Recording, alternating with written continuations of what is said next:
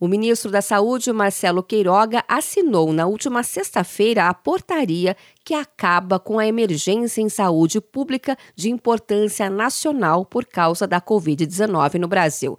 A medida começa a valer depois de 30 dias da publicação no Diário Oficial da União o Ministério não atendeu ao pedido de secretários estaduais de saúde que queriam 90 dias de transição. O fim da emergência vai afetar os atos normativos federais, estaduais e também os municipais.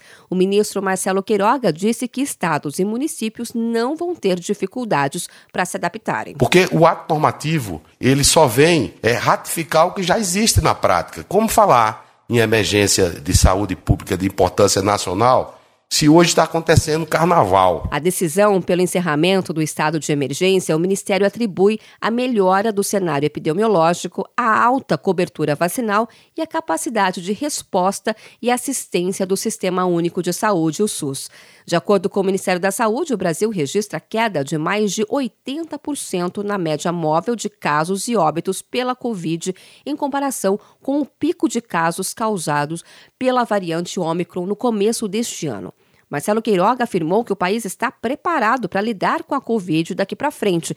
Ele disse que a vacinação continua e os serviços de saúde têm leitos suficientes para receber os doentes. O vírus vai continuar circulando e nós temos que aprender a conviver com ele. Se houver necessidade de atendimento na atenção primária, nós temos condições de atender. Se houver necessidade de leitos de terapia intensiva, nós temos leitos de terapia intensiva. Com a portaria, cai o uso emergencial de vacinas e medicamentos, mas o Ministério já pediu à Anvisa a prorrogação por um ano dessa autorização.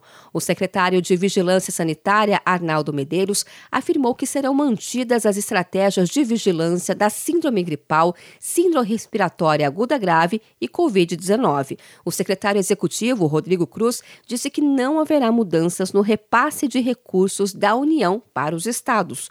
A classificação da doença como pandemia é uma atribuição da Organização Mundial da Saúde, a OMS, que manteve o status na semana passada, após uma reunião com o Comitê de Emergência da instituição.